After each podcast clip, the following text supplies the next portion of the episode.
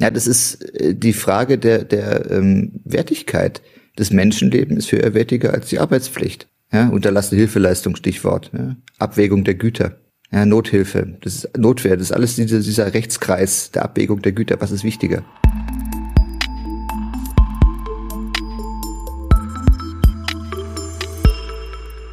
Uh, ich bin schon ein bisschen hippelig. Heute kommt noch ein Paket an.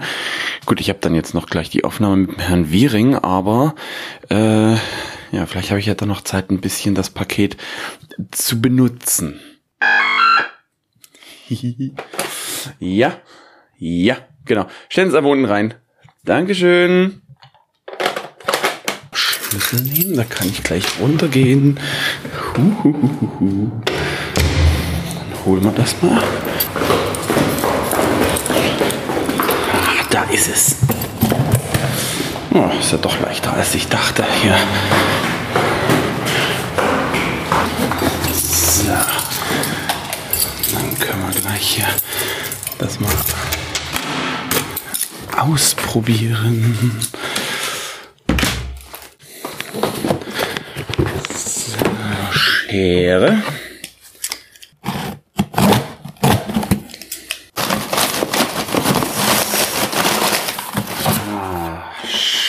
Schön. Sehr schön. Ah, wie lange habe ich so ein Ding nicht mehr in der Hand gehabt, hey. Ja, eBay sei Dank. Ist noch genau das richtige Spiel drin. Mal gucken, ob es geht. Batterien sind noch drin. Herzlich willkommen zur neunten Folge der Malteser Blicke, dem Podcast des Maltesers aus den Diözesen Dresden, Meißen und Görlitz. Ich bin Michael Pietsch und in diesem Podcast treffe ich mich einmal im Monat mit Menschen, die in den verschiedenen Bereichen der Malteser arbeiten, um mit ihnen über ihren Alltag und ihre Erfahrungen zu sprechen. Über allem steht dabei die Frage, was ist das für ein Mensch, der es sich zur beruflichen Aufgabe gemacht hat, anderen Menschen nahe zu sein. In dieser Folge erwartet mich Herr Wiering. Er ist Referent für den Katastrophenschutz und den Sanitätsdienst. Und nachdem ich ein wenig in Erinnerungen schwelgen konnte, erinnerte mich das Spiel daran, dass Herr Wiering auf mich wartete. Ah, so langsam knapp. Nein! Ah, Tetris ist einfach nicht mein Spiel. Okay, ich glaube, ich gehe jetzt erstmal zum Herrn Wiering. Der wartet sicherlich. Florian Wiering. Ja, guten Tag, Herr Wiering. Hier ist Peach. Hallöchen. Hallo. Hallo. Gut, Bitte? das, das ist schön, ja. Ja, dass das jetzt funktioniert. Wunderbar. Und das zu fortgeschrittener Stunde. Ja. Wie sieht es denn bei Ihnen aus, was die Technik angeht? Ich meine, es funktioniert alles. Sie meinen, es funktioniert alles. Das klingt sehr, sehr gut schon mal. Oh, ich sehe gerade, hier kommt sogar schon ein Anruf an. Ich bin ja überrascht. Ja. Das ist, das geht viel zu einfach. Ha! Ich höre Sie. Ich höre Sie auf ähm, Rohrmikrofon. Wunderbar. Wie gesagt, das, geht, das ging jetzt viel zu einfach und viel zu schnell. Bin ich gar nicht gewöhnt.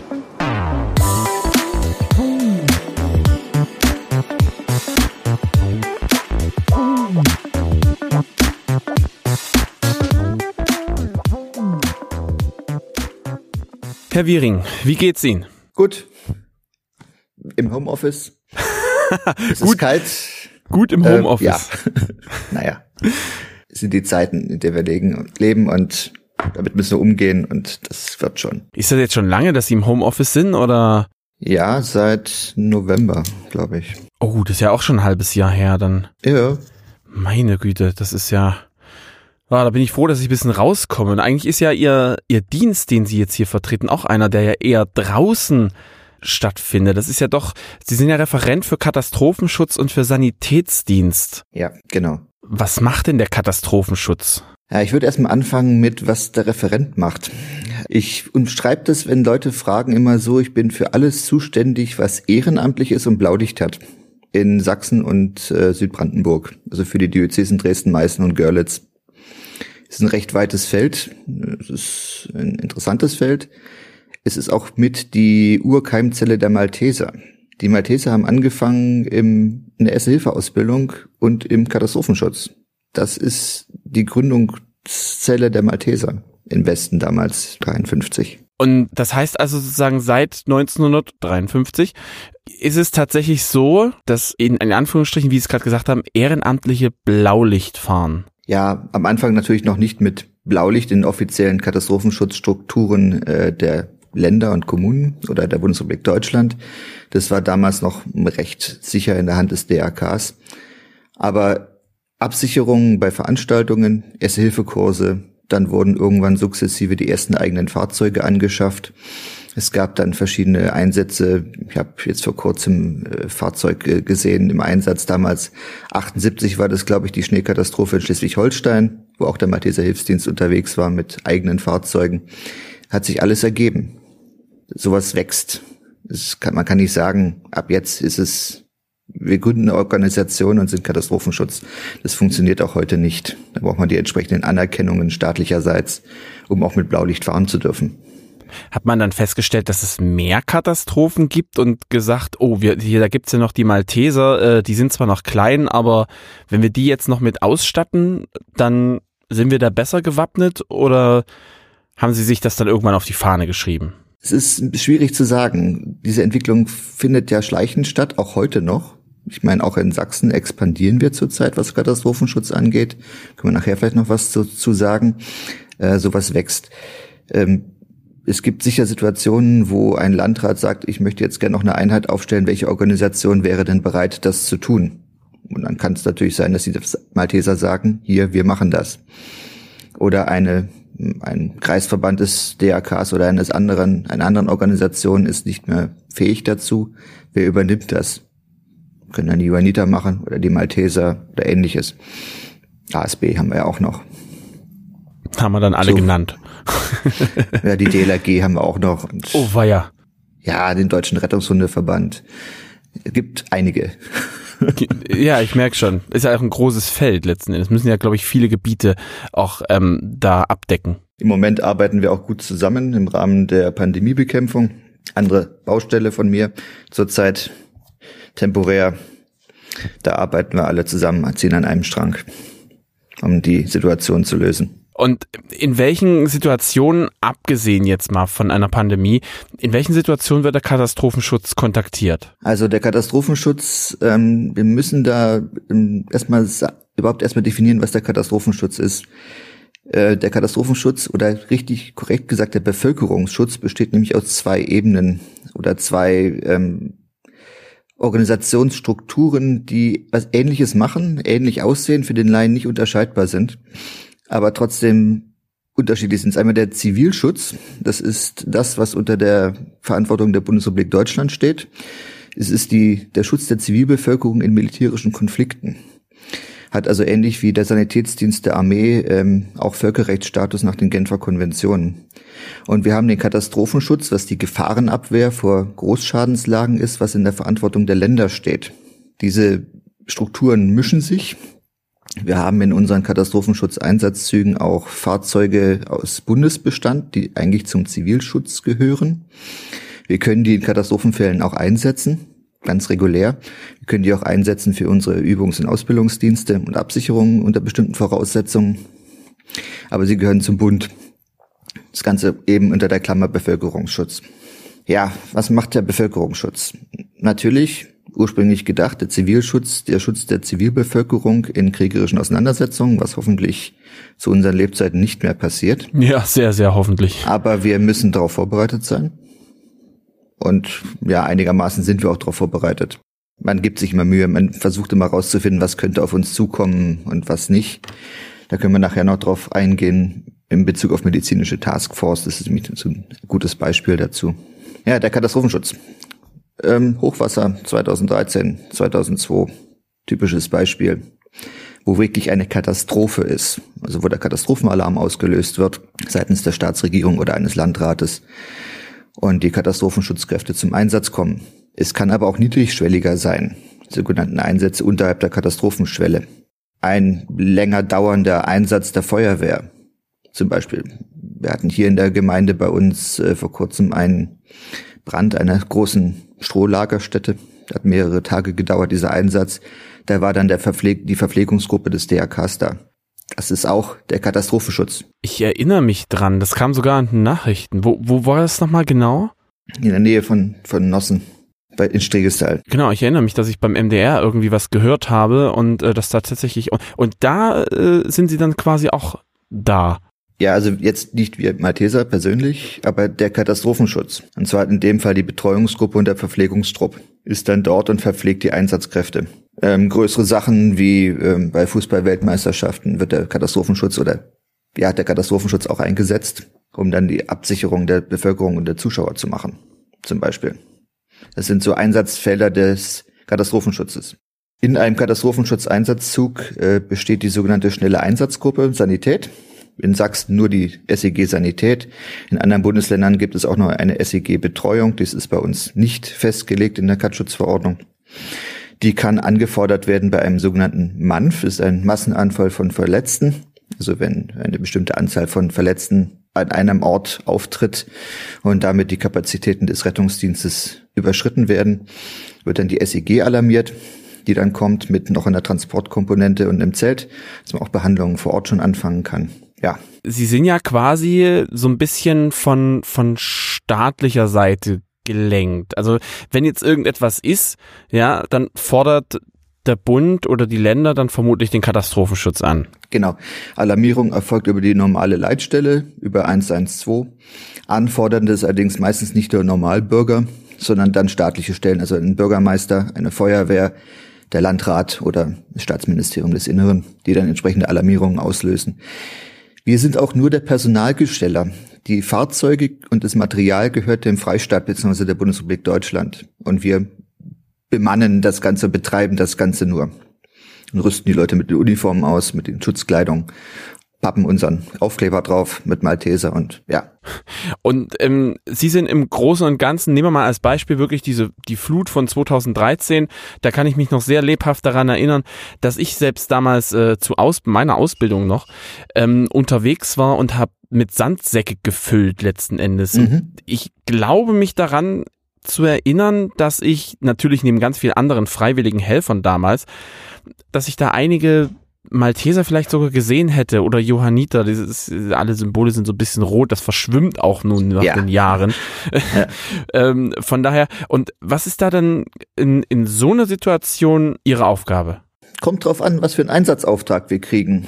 Ich war auch im, im Jahr 2013 im Katastropheneinsatz, damals über die Reservistenkameradschaft. Wir haben dort einen Zug des DAK unterstützt, die also in Torgau ähm, eine in Bereitschaft standen für die Evakuierung von Altenheimen zum Beispiel. Das wäre so eine Aufgabe mit der Transportkomponente, die wir haben, entsprechend die Leute zu evakuieren und dann in der Betreuungskomponente zu betreuen. Wir, wir sind eher nicht die, die Sandsäcke stapeln. Das ist eher die Feuerwehr. Ah, okay, dann war es die Feuerwehr. es ist jetzt keine Abwertung der Feuerwehr, selbstverständlich. Ich bin selber bei der Feuerwehr. Aber äh, unsere Ausbildung ist dafür, wir sind sinnvoller woanders eingesetzt. Eben im Rahmen der Betreuung wenn Ortsteile evakuiert werden, irgendwo in der Turnhalle die Leute gesammelt werden, da die Betreuung, Bekochung, Versorgung. Wenn irgendwo was äh, eingestürzt ist, Massenanfall von Verletzten, die Versorgung dort, das ist unsere Aufgabe eher. Also Sie haben sozusagen in Anführungsstrichen, sage ich mal, eher so den sozialpädagogischen Dienst. Ja, die Rettung. Die, die Rettung, okay, okay. Wir müssen auch ja. gucken, dass der, dass der Katastrophenschutz auch eine Schärfung der Begrifflichkeiten ja mehr umfasst als die Sanität und die Betreuung. Ja, wir haben in Sachsen ja äh, mehrere Katastropheneinheiten. Die Feuerwehr hat ja auch Katastropheneinheiten. Einen Augenblick. Hier ist die Stimme aus dem Off. Natürlich reden wir hier nicht von Katastropheneinheiten, sondern von Katastrophenschutzeinheiten. Also keine Sorge, hier will niemand eine Katastrophe herbeiführen. Ja, wir haben in jedem Landkreis zwei Gefahrgutzüge, einen ABC-Erkundungszug, zwei Löschzüge Retten, zwei Löschzüge Wasserversorgung, sachsenweit drei Waldbrandlöschzüge noch, medizinischen Taskforce. Wir haben vier Wasserrettungsgruppen, zwei Bergrettungsgruppen, zwei Rettungshundestaffeln und in dem Landkreis noch eine Führungsgruppe Brandschutz und eine Sanitätsbetreuungsführungsgruppe. Das ist alles Katastrophenschutz. Also der Katastrophenschutz schränkt sich nicht nur auf den Krankenwagen, der irgendwo rumfährt. Das klingt alles so wahnsinnig groß. Wenn jetzt tatsächlich der Katastrophenschutz ausrückt und jetzt mal nur für den Fall, der reicht nicht aus, steht da noch irgendjemand äh, bereit, der dann quasi noch mit einspringen kann oder ist dann das Ende der Fahnenstange erreicht? Ja, der Katastrophenschutz ist ja tatsächlich schon mal die zweite Ebene. Die erste Ebene sind die normalen Feuerwehren. Ja. Die Ortsfeuerwehr, die Stadtfeuerwehr. Das ist der erste Angriff. Der Katastrophenschutz kommt ja erst hinterher. Und wenn die eigenen Kräfte nicht mehr ausreichen, kommt der Nachbarlandkreis oder das Nachbarbundesland. Wir fahren auch mit unseren Katastrophenschutzzügen nach Griechenland zum Waldbrand. Notfalls kommen die Griechen auch zu uns sicher, wenn wir so dringend nötig Hilfe brauchen. Das klappt schon. Aber das ist jetzt eher so was EU-weites? Oder sind es direkt Vernetzungen, wo man sagt, ähm, was nicht, wir haben, wir kennen uns, wir wissen, dass da die Ressourcen stecken und die kommen dann zu uns? Weil Griechenland ist jetzt zum Beispiel ja schon doch ganz schön weit. Ja, aber wir sind trotzdem hingefahren. Oh, schön. Ja, Wald, zum Waldbränden waren auch deutsche Leute da, ja. Oder Italien oder Spanien. Das wird dann tatsächlich über die EU koordiniert oder zwischenstaatlich, muss nicht über die EU koordiniert werden. Das kann auch zwischen den Ländern über den diplomatischen Weg koordiniert werden. Äh, was definitiv nicht über die EU koordiniert wird, sind so Feuerwehreinsätze über die Grenze nach Tschechien und Polen. Das klappt so auf Zuruf. Da kennt man sich wahrscheinlich schon längerfristig, schätze ich. Also gibt es schon eine offizielle Alarmierung über die Leitstellen dann, aber da muss dann nicht irgendein Botschafter mit involviert sein. Das geht dann so. Als ich in Münster studiert habe, da war die große Explosion der Feuerwerksfabrik in Eskede in den Niederlanden, da war die Feuerwehr Münster auch da.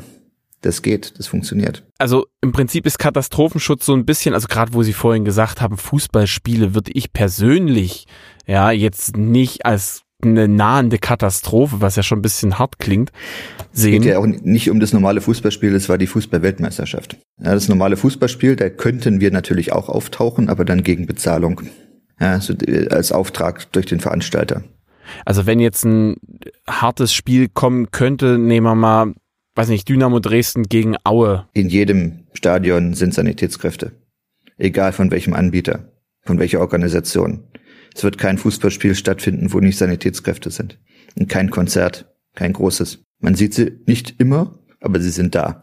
Es gibt immer eine Risikoanalyse seitens der Behörden und dann wird dann festgelegt, was da sein muss, ob ein RTW da sein muss, ob fünf Sandtrupps da sein müssen, ob ein Arzt da sein muss. Das wird dann festgelegt und dann in Auftrag gegeben und die Organisationen führen das dann durch. Und die sind zwingend vom Katastrophenschutz quasi? Nein.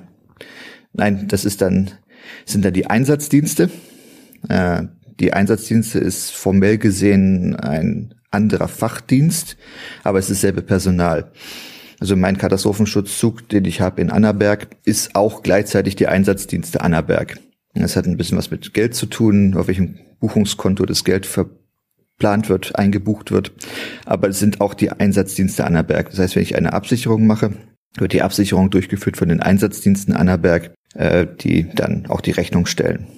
Das ist sehr sinnvoll, dann kann ich meine Leute auch in Übung halten. Die haben ja alle eine sanitätsdienstliche Ausbildung und das muss man auch üben. Und da bieten sich dann solche Einsatzdienste an, in taktischer Ausbildung und auch in fachlicher Ausbildung. Okay, dazu zwei Fragen. Erstens, wie oft wird denn da geübt? Und zum Zweiten, wie, äh, was, was wird denn da geübt? Was ist da quasi die Ausbildung dahinter? Ja, die Ausbildung ist das, die Konfrontation mit der Realsituation. Es kommen Leute mit ihrem verstauchten Knöchel, mit der Schnittwunde, weiß ich was, äh, Brandwunde beim Grillen oder weiß ich was, was da auftauchen kann oder mit dem Herzinfarkt notfalls. Ja, das passiert rein statistisch gesehen, wenn viele Leute aufeinander sind. Und die Leute werden dann eben in der Realität mit diesen Einsätzen konfrontiert. Das ist auch eine Übungssituation. Man kann nicht immer nur an der Puppe üben. Wenn man das wirklich real im echten Leben gemacht hat, ist das was anderes. Gibt einem auch Selbstsicherheit für, den, für die Realsituation dann eventuell in der Katastrophe. Und, und wie oft wird da ungefähr geübt? Es kommt auf die Situation vor Ort drauf an. Sehr stark sind die Einsatzdienste in Dresden und Leipzig, die also sehr regelmäßig draußen sind.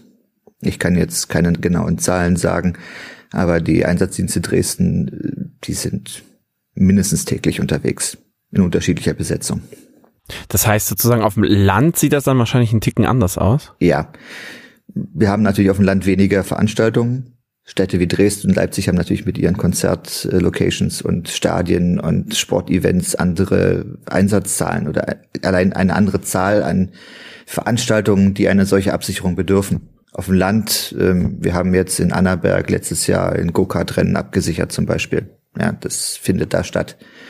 Und wir haben auf dem Land natürlich auch die anderen Organisationen noch, in denen wir in Konkurrenz stehen. Der Stadt natürlich auch, aber bei der Masse an Veranstaltungen dort ähm, ist es besser zu, zu handeln. Ist das da relevant, dass man dann sagt, vielleicht, ach Mensch, nee, heute heut nehmen wir mal eher die Johanniter, die waren beim letzten Mal irgendwie cool drauf statt die Malteser oder woran machen die das dann fest? Erstens natürlich am Geld. Mhm. Betriebswirtschaftlich muss es sein, klar. Ja. Yeah. Und natürlich auch äh, Nasenfaktor und Connections. muss, ja. muss man ehrlich sagen. Ja, ja. Ja. Wenn man weiß, dass das mit denen funktioniert, dann wechselt man eher nicht das Team. Wenn es mit denen zweimal nicht richtig funktioniert hat oder Knatsch gegeben hat, dann ist man vielleicht doch eher geneigt, das Team mal zu wechseln. Das klingt ja schon nach ganz schön Konkurrenzkampf. Wir überleben alle im Moment. Im, Im, Moment findet sowieso nichts statt. Insofern hm. ist das im Moment ein Problem.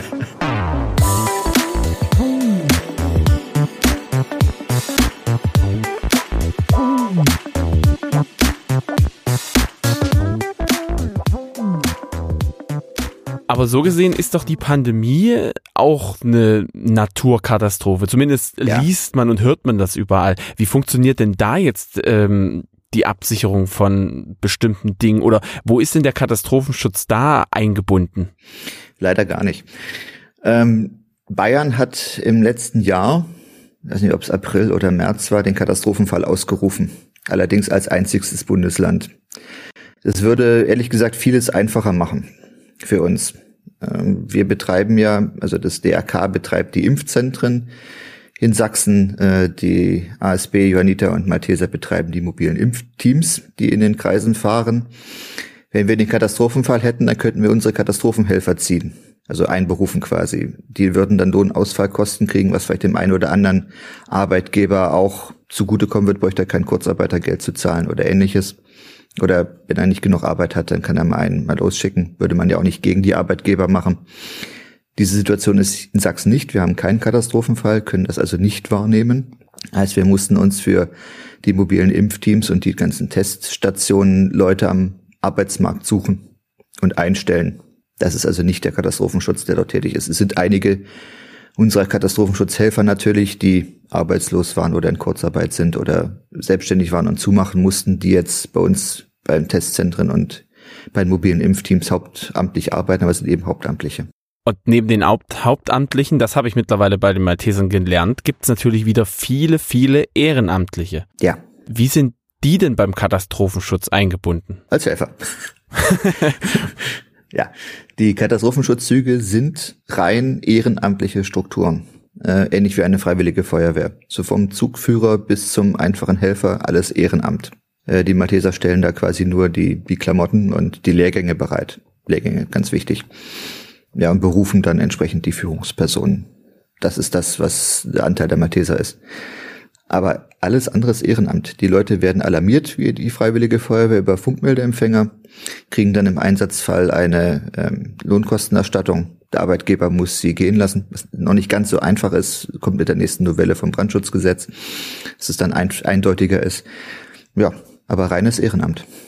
Also das heißt jetzt jetzt wirklich, wenn ich sagen würde, ich würde jetzt bei den beim Katastrophenschutz im Ehrenamt mit tätig sein wollen, ja. dann würde quasi, sag mal mal, gegen um eins oder so, das wäre so bei mir Stoßzeit auf Arbeit, ähm, würde bei mir quasi ein Notruf eingehen und ich sage, alles klar, Leute, ich muss los und ähm, bin dann plötzlich für den Katastrophenschutz tätig. Genau so ist das. Wie bei der Freiwilligen Feuerwehr. Ey, das ist mir das ist mir tatsächlich neu, dass das also dass das so einfach geht. Ich meine, das ist ja jetzt auch nicht so, weiß nicht so so einfach, schätze ich mal. Es ist noch ein bisschen schwierig. Die Gleichstellung ist noch nicht vollkommen mit den Feuerwehrleuten.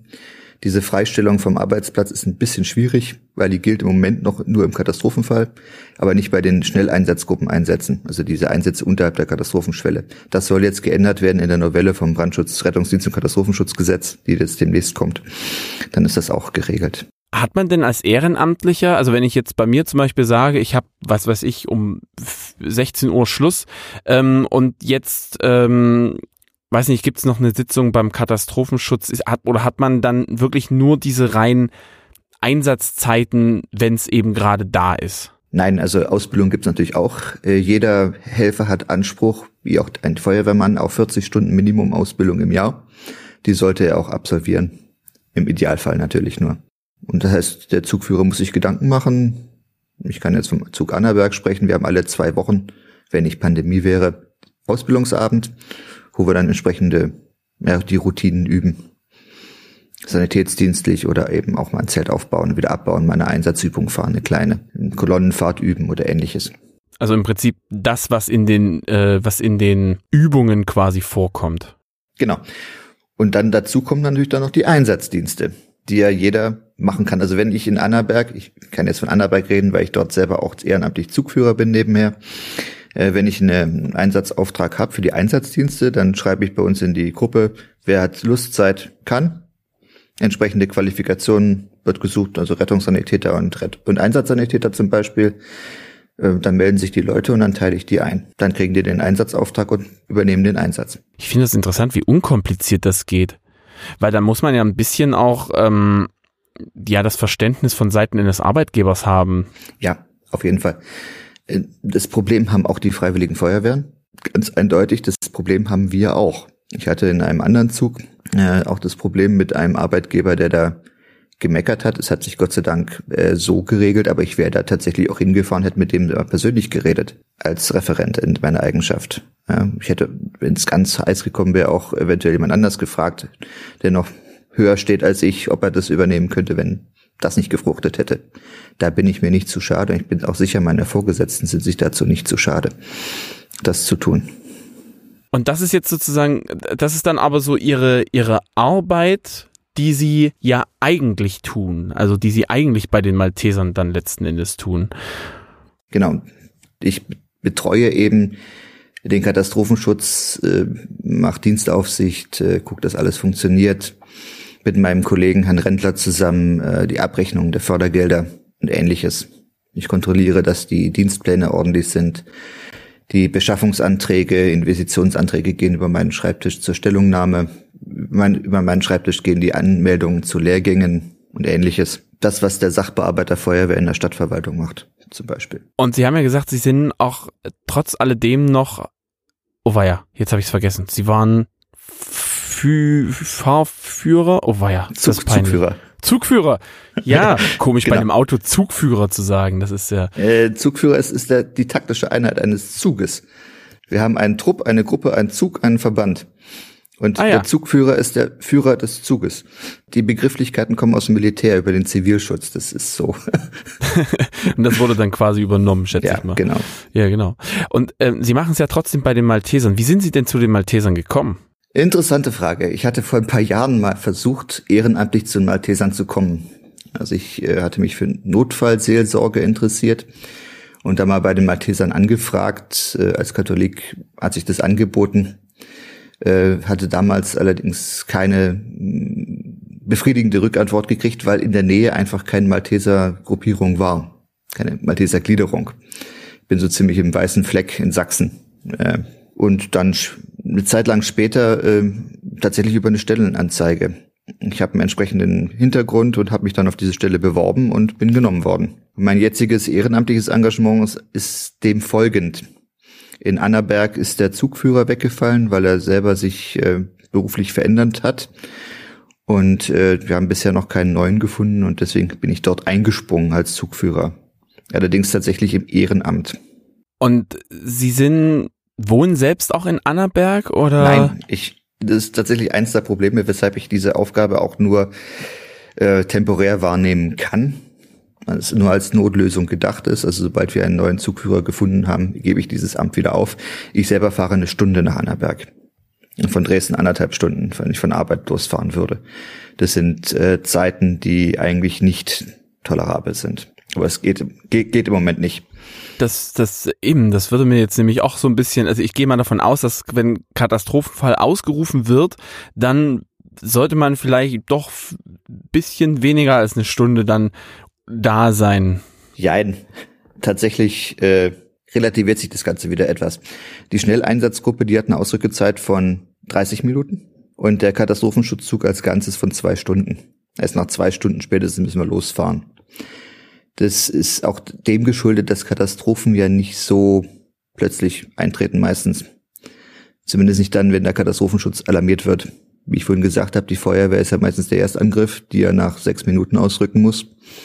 Äh, das heißt, natürlich fahren wir los, wenn wir da sind. Ne? Also wenn alle am, am Depot sind in Annaberg, dann fahren wir los, auch wenn es weniger als zwei Stunden ist. Klar.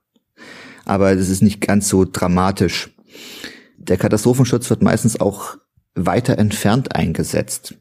Der Katschutzzug Annaberg ist recht unwahrscheinlich, dass der in Annaberg selbst eingesetzt wird, wenn wirklich Katastrophe ist. Äh, muss auch daran denken, dass viele der Helfer ja anderweitig auch in ähnlichen Funktionen sind. Wir haben dort Krankenpfleger, die im Krankenhaus in Annaberg arbeiten. Wir haben äh, Leute, die im Rettungsdienst fahren, hauptberuflich. Die sind ja dann schon in, auf Arbeit befasst mit der Angelegenheit.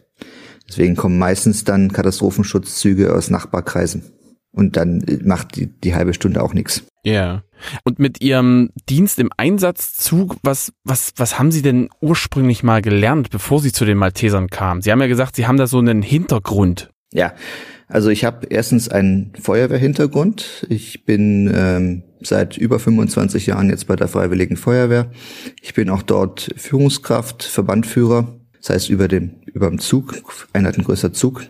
Ich war längere Zeit bei der Bundeswehr, auch im Auslandseinsatz, dort beim Sanitätsdienst der Bundeswehr, habe also auch den medizinisch-sanitätsdienstlichen Hintergrund als Offizier. Bin von meiner, bei meinem Berufsabschluss Kommunalfachangestellter heißt das, ja, bin katholisch, habe mich also auch in dieser Weise kann ich mich mit den Maltesern sehr gut identifizieren. Bin auch aktiv bei uns in der Kirchgemeinde. Ja, das ist so mein Hintergrund aber das heißt ja auch wieder, sie sind wieder einer, der quasi aus diesem Dienst auch kommt. Ne? Also ich sehe, habe hab ja schon mit vielen gesprochen, die jetzt in diesen, und ich sag's immer wieder gerne, in diesen langweiligen Bürojob, ich hoffe, man hat die Anführungsstrichen gehört, ähm, jetzt dort drin ist, aber sie waren ja richtig tätig und sind es ja noch letzten Endes. Ja, also meine Funktion ist tatsächlich Moment Büro, aber wenn Not am Mann ist, fahre ich auch raus. Ja, ich habe in meinem Büro einen Kleiderschrank, wo eine Einsatzgarnitur drin ist. Wenn ein Einsatzzug und wenn es der in Görlitz ist, im Hilfe ruft, fahre ich hin. Klar. Und das ist ja, weil wir es ja vorhin hatten mit Arbeitgeber für die Malteser, denke ich, definitiv kein Problem, weil sie ja, sind ja. Das wäre ne? in dem Fall im Rahmen meiner Dienstpflichten, ja. Also, wenn ich das jetzt richtig verstanden habe, wenn ich jetzt quasi als Krankenpfleger oder ähm, ähm, selbst im, im Rettungswagen unterwegs bin und bei mir vor Ort etwas ist, darf ich nicht abgezogen werden? Nein. Also äh, gerade was Rettungsdienst angeht, da geht der Rettungsdienst tatsächlich vor. Und auch äh, wenn Leute bei der Feuerwehr und im Katastrophenschutz sind, ist es auch schwierig wenn die jetzt schon äh, beim brennenden Haus am Strahlrohr stehen, kann ich nicht sagen, äh, du Chef, ich muss mal gehen, ich habe einen Katastrophenschutzeinsatz. ja. Da mhm. kommt dann der, der zuerst malt. Ich glaube, der, der Chef würde dann auch sagen, hier, mein Freund, du stehst gerade hier am Schlauch, du bist quasi die erste Instanz. Es ist, ist beides eine Verpflichtung, die man eingegangen ist. Wo der Pieper zuerst geht, da geht man hin. haben, Sie, haben Sie wirklich so einen Pieper, der dann losgeht? Genau, wie die Feuerwehr. Ah, das erinnert mich an meinen Zivildienst, da hat man auch so einen Pieper. Aber der ging ein bisschen öfter, hoffentlich. Zivildienst ist auch eine gute Sache oder ein guter Aspekt, den man mal ansprechen könnte. Wir haben yeah. seit Wegfall der Wehrpflicht echt Probleme. Früher konnte man nämlich äh, durch Dienst im Katastrophenschutz die Wehrpflicht umgehen, was auch viele genutzt haben. Wenn man sich zehn beziehungsweise später dann acht Jahre verpflichtet hat, regelmäßig beim Dienst war, war man danach nicht mehr wehrpflichtig, wurde man nicht mehr eingezogen, was einige genutzt haben.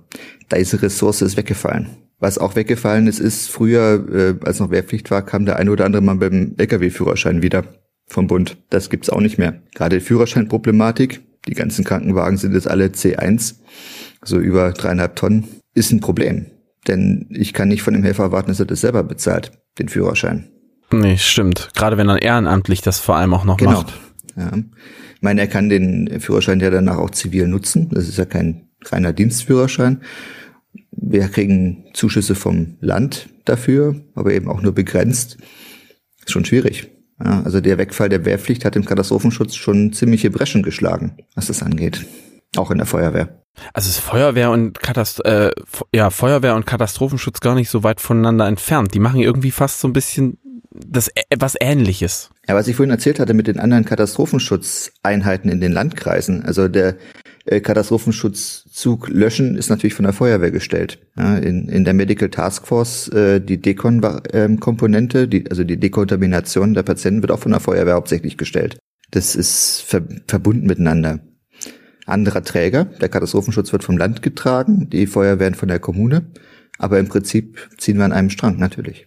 Ich frage mich, Stehen Sie da unter dem Militär auch noch? Nein. Also gerade was ich mit 2013 angeht, da war ja auch Militär unterwegs, auch in Dresden, das weiß ich noch. Ja, nee, die Einsatzführung ist im Inland nie beim Militär, sondern immer bei zivilen Stellen auf der kommunalen Ebene. Sobald die Feuerwehr vor Ort ist, ist der Einsatzleiter der Feuerwehr der Chef. Im Auftrag des Bürgermeisters vor Ort, im Auftrag der Ortspolizeibehörde. Der ist Chef. Ob da die Berufsfeuerwehr aus der Nachbarstadt kommt, eine Polizeihundertschaft, gut, die ist ein bisschen Sonderfall, oder das THW mit fünf Zügen, der Ortswehrleiter oder der Gemeindewehrleiter ist der Chef. Und das bleibt so. Ein bisschen anders sieht's aus auf Kreisebene. Also wenn der Kreis Katastrophenalarm gibt, dann kommt die äh, Verwaltungsstab zum Einsatz, also ein besonderes Einsatzführungskonstrukt im Landra Landratsamt, dann sind die Chef. Die Bundeswehr, die dann kommt, ist denen unterstellt, beziehungsweise auf Zusammenarbeit angewiesen, heißt es im richtigen Jargon. Aber sie führt nicht den Einsatz. Auch das THW führt den Einsatz nur, wenn sie tatsächlich alleine sind, was auch vorkommen kann. Aber sobald die Feuerwehr da ist, führt die Feuerwehr den Einsatz. Und zwar die Ortsfeuerwehr. Okay, also ist, ist Militär quasi dann auch einfach Manpower, die vom genau. Katastrophenschutz genau. äh, koordiniert die wird? Die haben zwar ihre eigenen Befehlsstrukturen, also die die Kompanie Pioniere ist dann nicht im luftleeren Raum, die haben schon noch ihren Bataillonskommandeur, der ihnen auch Befehle geben kann, aber die Einsatzführung liegt, kriegen ihre Aufträge von der Ort, örtlichen Einsatzleitung und nur von der. Also das ist, das ist Subsidiarität, das ist Föderalismus und das sind die Lehren aus dem Zweiten Weltkrieg. Das Militär hat auf deutschem Boden keine Gewalt, außer im Verteidigungsfall, den wir hoffentlich nicht haben, oder einen Spannungsfall. Krass. Und das ist heutzutage im Prinzip immer noch so ein bisschen gültig. Ja.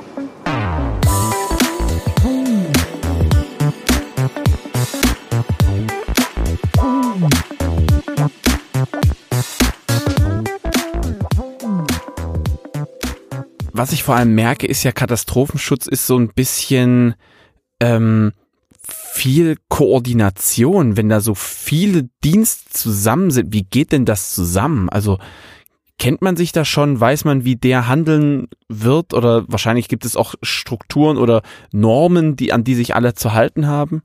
Ja, die FWDV 100 oder die DV 100 Feuerwehrdienstvorschrift bzw. Dienstvorschrift 100 führen die kommt tatsächlich aus dem Militär. Ich habe ja vorhin erzählt, Zivilschutz hat viel mit Militär zu tun, also der zivile Bevölkerungsschutz. Und die DV 100 ist quasi die Heeresdienstvorschrift 100 100, HDV 100 100. Äh, führen, der Führungsvorgang, der ist überall gleich. Wenn man bei der Feuerwehr ist, im Sanitätsdienst, im Betreuungsdienst, ist das immer dasselbe. Genauso wie der Leutnant, der im Feld steht. Der Führungsprozess ist derselbe. Es gibt standardisierte ähm, Stabsbereiche in größeren Einsatzleitungen, ein, äh, Führungsgruppen. Stabsbereich 1, äh, Personal zum Beispiel. Stabsbereich 2 ist die Lageführung. Stabsbereich 3 ist die Organisation. 4 ist die Logistik. Man kennt seine Aufgaben. Man hat Ausbildung, man hat die Führungsausbildung, die Führungsebenen, äh, Truppführerausbildung, ein Gruppenführerlehrgang, der schon recht anspruchsvoll ist auch zwei Wochen geht, Zugführerlehrgang, Verbandführerlehrgang, Stabsarbeitslehrgang, alles standardisiert. Wenn ein, ein Feuerwehrmann den S2-Bereich übernimmt und ich den S4-Bereich, weiß ich, was er macht und er weiß, was ich mache, also was meine Aufgabe ist. Das ist genormt. Und wenn der Bundeswehrsoldat dazukommt und den S3 kriegt, ein bisschen schlechtes Beispiel, weil S3 ist ein bisschen, bisschen komplizierter, äh, wenn man wissen muss, was man führt, weiß der auch, was er zu tun hat. Und es sind jetzt so, so, so Rasterbezirke oder? Nee, es sind die Stabsgebiete. Ah, okay. Und da hat man andere Aufgaben pro genau. Stabsgebiet. Ja, ah, okay. Genau. Ja, also der S1 ist immer für Personal zuständig. Der S4 ist immer für Logistik zuständig. Und das wissen die auch. Also wenn mich einer anruft, hier ist der S1 vom, von der technischen Einsatzleitung in Schlag mich tot, dann weiß ich, dass der dafür zuständig ist und das und das von mir haben möchte. Schon wenn er sich meldet. Ja, manchmal sind so eine Normen, so eine, so eine, so eine, so eine standardisierten Dinger gar nicht so schlecht. Gerade in sowas. Das muss ja ratzfatz gehen. Da muss jeder wissen, Ja. was er macht, jeder Handgriff sitzen. Faszinierend. Ich lerne immer wieder mehr dazu, wenn ich die Podcasts mache. Finde ich toll. Darf ich Ihnen den Antrag zum Eintritt in den Katastrophenschutz zuschicken? Das machen wir dann, wenn das Mikrofon aus ist. Das können wir, das können wir jetzt nicht hier so über der Hand machen. Okay. Sie hatten ja gesagt, Sie sind Zugführer und haben ja viel schon über Einsatzzüge gesprochen. Was, wo, woraus besteht denn so ein Einsatzzug und wie funktionieren die denn, wenn es denn dann losgeht, wenn das Land Sachsen sagt, Achtung, äh, die Elbe steht ziemlich hoch, legt mal los. Wobei, da sind wir wieder bei der Feuerwehr. Ah, Ähm, okay. Ka- Also die Züge sind standardisiert. Ja. Wenn wir jetzt den Katastrophenschutz-Einsatzzug Sanität Betreuung nehmen, das, womit ich mich beschäftige hier, ähm, ist erstmal ein Zusammenschluss aus den ursprünglichen Sanitätszügen und Betreuungszügen. Das ist eine, ja, in der letzten Reform oder vorletzten Reform mal zusammengezogene Struktur. Wir reden da insgesamt von 32 Leuten bei Vollbesetzung. Wir haben den Führungstrupp, das ist der Zugführer selber, mit zwei Helfern, die mit einem Einsatzleitwagen fahren. Wir haben die Sanitätsgruppe, die Transportstaffel, die Betreuungsgruppe und den Verpflegungstrupp. Und das ergibt insgesamt dann die 32 Mann. Äh, Wie viele Autos sind denn da unterwegs? Zehn. Neun mit einem Anhänger. Ja. Es ist tatsächlich eine ganze Schlange. Also wir hatten letztes Jahr mal eine Kolonnenfahrt geübt in Annaberg. Da mussten wir ordentlich beim Landratsamt anmelden. Sondernutzung der Straße mit blauer Flagge und so. Ja, das ist schon, ist schon ein Stück unterwegs, ja. Das ist ja dann mal ein Highlight. Also ich glaube, selbst Ja. in der Großstadt ist das ein Highlight, wenn da plötzlich neuneinhalb Autos durch die Gegend ja vor brausen. allem die Leute kennen keine Kolonnen mehr. Ja, zumindest sowas nicht, nee. Ja, wir haben ja Gott sei Dank noch Blaulicht auf dem Dach, aber äh, Bundeswehr nur mit Flagge. Wer weiß denn, dass eine Kolonne ein Fahrzeug ist und über die Kreuzung fahren darf, auch wenn es rot ist? Wer weiß denn, dass man in Kolonnen nicht einscheren darf, zum Beispiel? Das sind Sachen, die wissen die heutigen Autofahrer nicht mehr. Was bedeutet denn die blaue Flagge am Auto? Oder die grüne Flagge im Auto? Da muss Ja. ich, da muss ich echt, muss selbst ich passen und ich habe einen Führerschein, also ich weiß es Ja. echt nicht. Also, Also alle Fahrzeuge der Kolonne sind mit blauer Flagge gekennzeichnet. Das letzte mit einer grünen Flagge. Und eine Kolonne gilt als ein Fahrzeug. Das heißt, wenn das erste Fahrzeug bei grün über die Ampel fährt, fahren alle drüber. Ob die Ampel zwischenzeitlich umschaltet oder nicht. Sie sind ein Fahrzeug.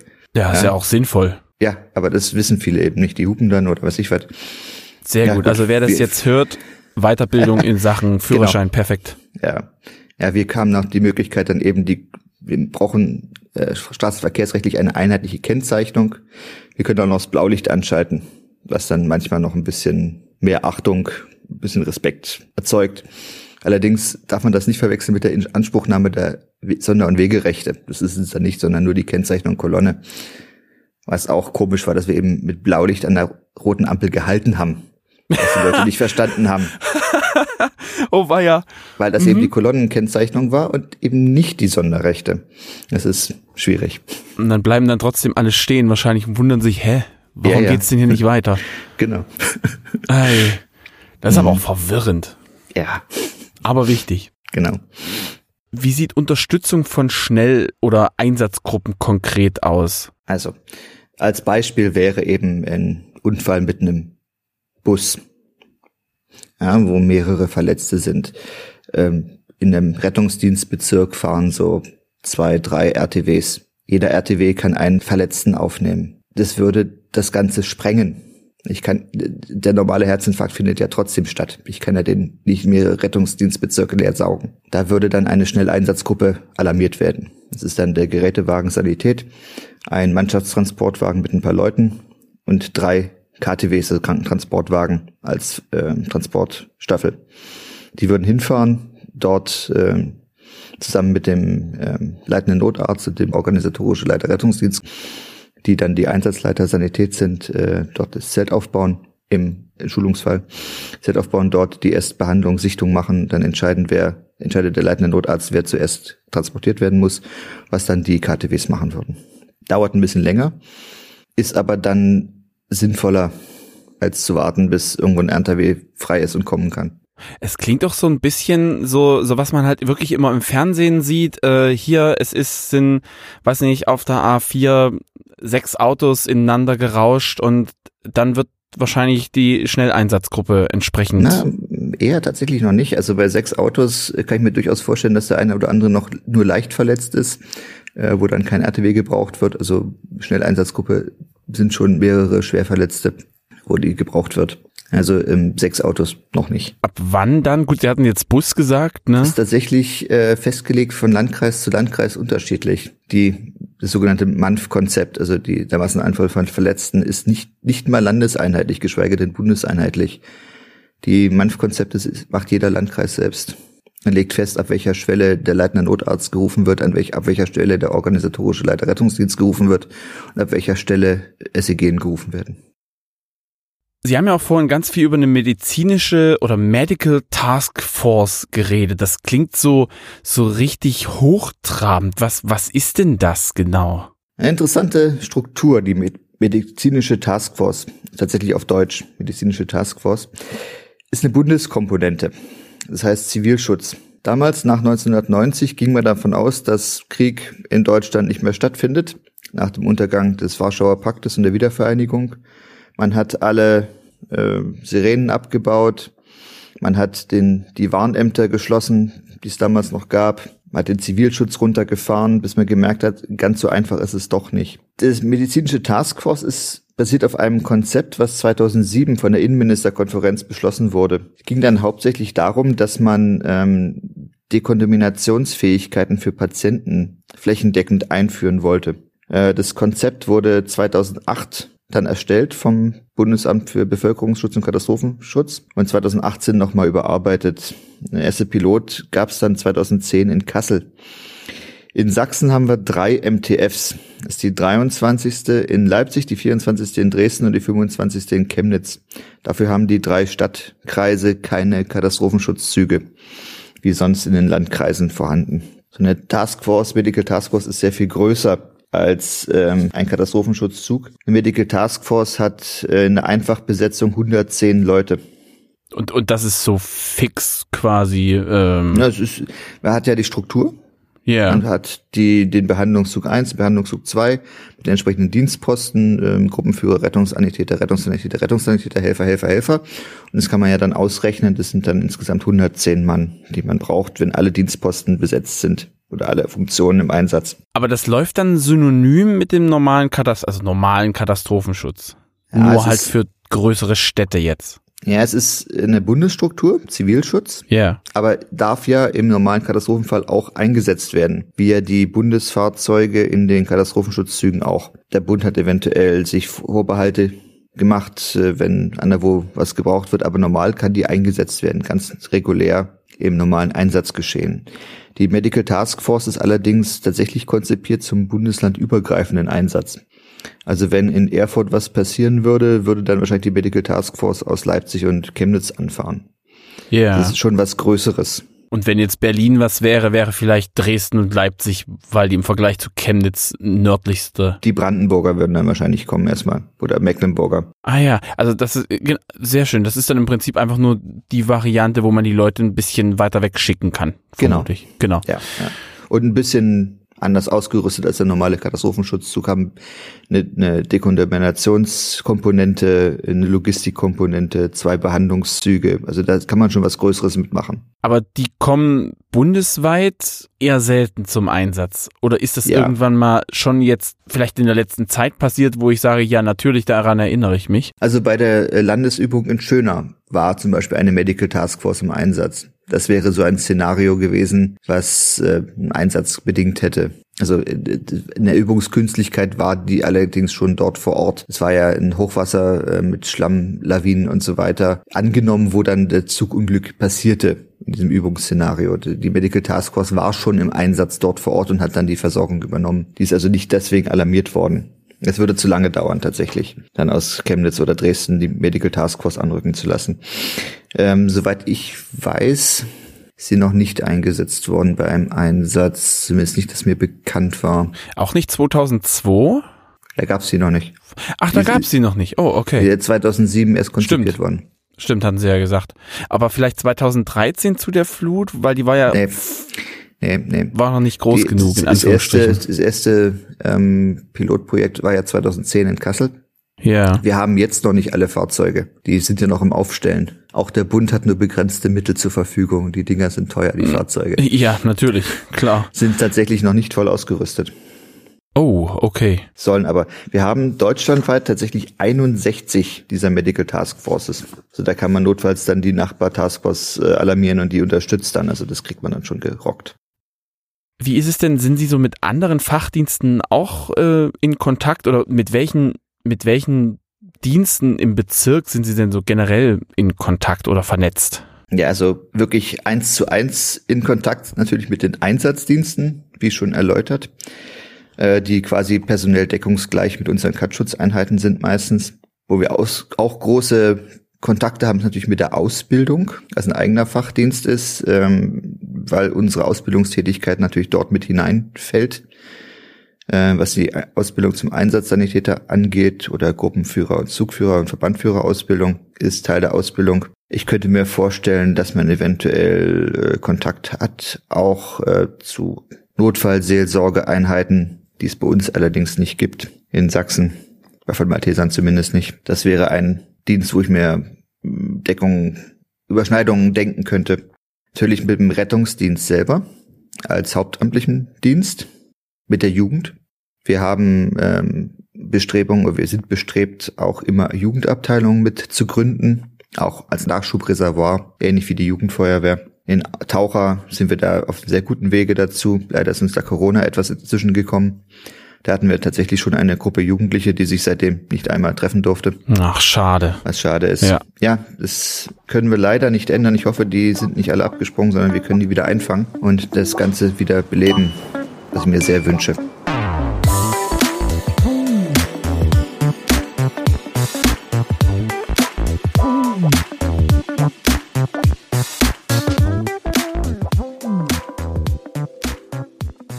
Wo, haben Sie denn Einheiten? Wo finde ich da meine Umgebung? Wir haben Einheiten in Taucher bei Leipzig. Dort äh, Teile eines Katastrophenschutzzuges mit äh, der Sanitätskomponente und die Führungsgruppe für den Landkreis Nordsachsen. Wir haben in Leipzig große Einsatzdienste mit Teilen aus der MTF in Leipzig. Wir haben einen kompletten Katastrophenschutzeinsatzzug in Annaberg-Buchholz, eine SEG in Burgstedt bei Chemnitz und eine SEG in Großenhain. Wir haben große Einsatzdienste und Teile der MTF in Dresden. Wir haben einen kompletten Katastrophenschutzeinsatzzug in Hoyerswerda und wir haben eine Betreuungsgruppe und den Verpflegungstrupp aus dem Katastrophenschutzeinsatzzug in Görlitz. Also wer sich jetzt berufen fühlt, da mitzumachen, es scheint sich echt zu lohnen. Es ist es Bei Interesse können sich Leute beim örtlichen Einheitsführer melden oder bei mir direkt in Dresden unter der E-Mail-Adresse, die auf der Homepage auch vermerkt ist bei Katastrophenschutz. es kribbelt ein bisschen in den Fingern. Vor allem kann man da ja auch so richtig, also man kann halt einfach richtig tätig sein. Also wenn jetzt einer von sich sagt, Mensch, ich bin hier der absolute Praktiker, dann macht das. Interessant ist auch die Ausbildung, die man kriegt. Äh, Jeder Helfer hat mindestens die Einsatzsanitäterausbildung. Kann man zwar nicht beruflich tätig werden, aber ist doch eine sehr stark erweiterte Ausbildung im Gegensatz zur normalen Erste-Hilfe-Ausbildung. Also man kann dann schon was, ja, und weiß auch, wo- worum es geht. Bestimmte Dienstposten können eine Rettungssanitäterausbildung machen, tatsächlich auch bei uns, dann durch uns finanziert. Das geht auch, damit könnte man tatsächlich schon beruflich im Rettungsdienst arbeiten.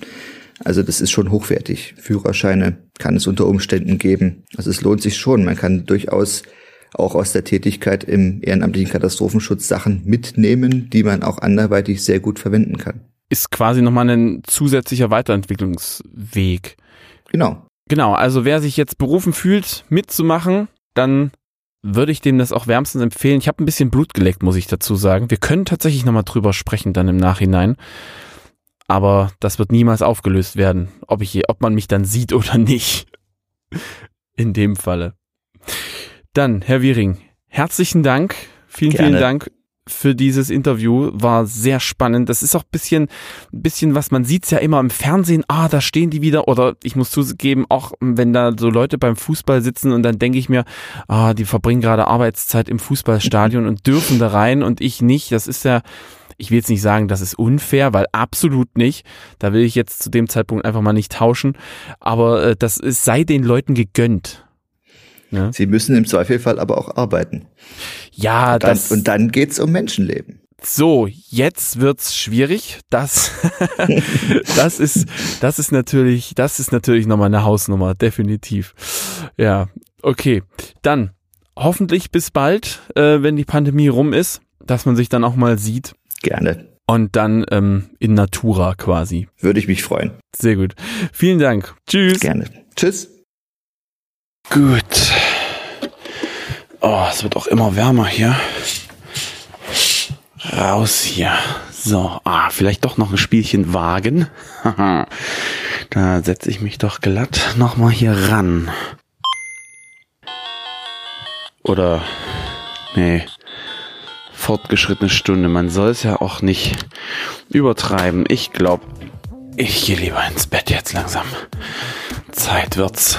Und dann ist ja morgen auch noch ein Tag.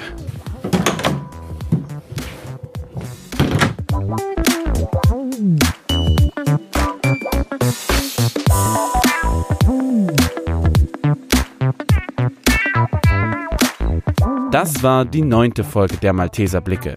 Wer möchte, darf zu dieser Folge sehr gern Feedback hinterlassen. Entweder direkt oder über eine Bewertung bei Apple Podcast. Wer uns weiterhin unterstützen möchte, teilt diese Folge in den sozialen Medien wie Twitter, Facebook oder Instagram.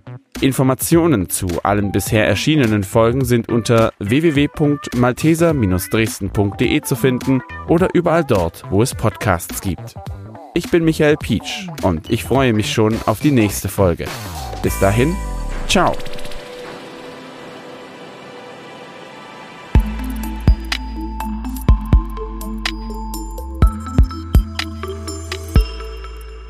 Ich würde ganz kurz absetzen. Hm? Es ist wahnsinnig spannend. Ich habe tausende Fragen, aber die passen nicht alle in den Podcast, weil die eher so, so, so. Ähm, Mach mal einen zweiten äh, Teil. Ja, ja das habe ich jetzt schon häufiger mit Interviewpartnerinnen gehabt. Das war schon ganz, ganz faszinierend. Mhm. Das sind so, so, so persönlich, weil ich jetzt, jetzt bin ich echt gerade so ein bisschen angefixt, weil wenn ich höre, dass ich mhm. von Arbeit weg kann, was jetzt natürlich gemein klingt, aber von Arbeit weg kann, um dann äh, quasi den und den Fall da so ein bisschen zu bearbeiten. Ja, das ist äh, die Frage der, der ähm, Wertigkeit. Das Menschenleben ist für wertiger als die Arbeitspflicht. Ja. Ja, unterlassene Hilfeleistung, Stichwort. Ja. Abwägung der Güter. Ja, Nothilfe. Das ist Notwehr. Das ist alles dieser, dieser Rechtskreis der Abwägung der Güter. Was ist wichtiger?